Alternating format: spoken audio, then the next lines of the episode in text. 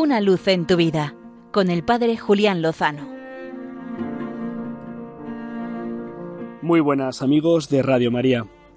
Permitidme que comience hoy con unos versos del recién canonizado sacerdote, periodista y mártir Tito Bransma, que tras una vida de muchísima entrega y lucha, murió mártir en el campo de concentración de Dachau en el año 1942, fruto de la persecución del régimen nazi.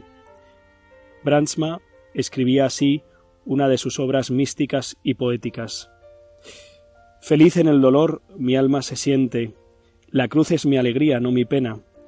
Es gracia tuya que mi vida llena y me une a ti, Señor, estrechamente.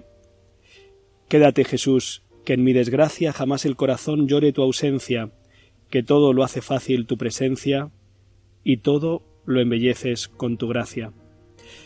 Qué vida más bella y más hermosa la que realiza nuestro Señor Jesucristo en las almas que se prestan.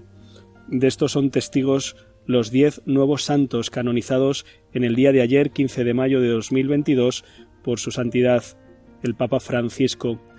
Cada uno de ellos merecen un programa especial para que los conozcamos y para que podamos imitarlos en la medida de nuestras posibilidades y seguro para que nos estimulen en nuestro propio camino de santidad.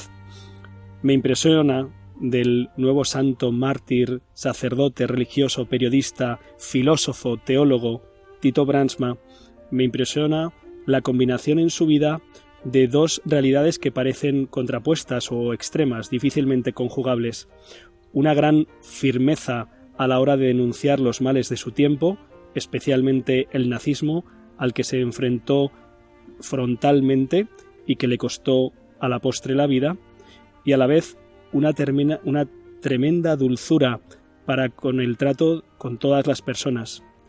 Es conocido que la enfermera que inyectó el ácido fénico el 26 de julio de 1942 con lo que ponía fin a su vida, esta enfermera testificó en el proceso de beatificación de Tito Bransma y habló de la ternura y de la misericordia con la que le había tratado él, del que había sido su verdugo. Incluso le llegó a regalar su propio rosario. Es impresionante ese amor con el que el Señor nos ha amado y que ayer en la Eucaristía Dominical nos pedía que nos amáramos con ese mismo amor, es increíble cómo se puede hacer presente en la carne humana, en la debilidad y en la fragilidad, que por otro lado se hace fortaleza.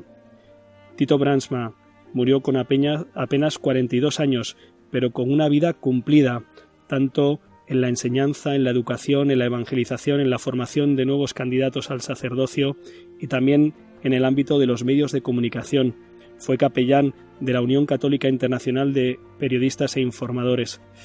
En fin, nos acogemos a la intercesión de este gran santo, testigo, mártir, para que también nosotros podamos vivir ese amor que nos ha tenido Jesucristo, para que podamos transmitirlo incluso a nuestros enemigos, para que demos testimonio de que el amor es más fuerte que la muerte, la defensa de la verdad y de la vida prevalecerá siempre.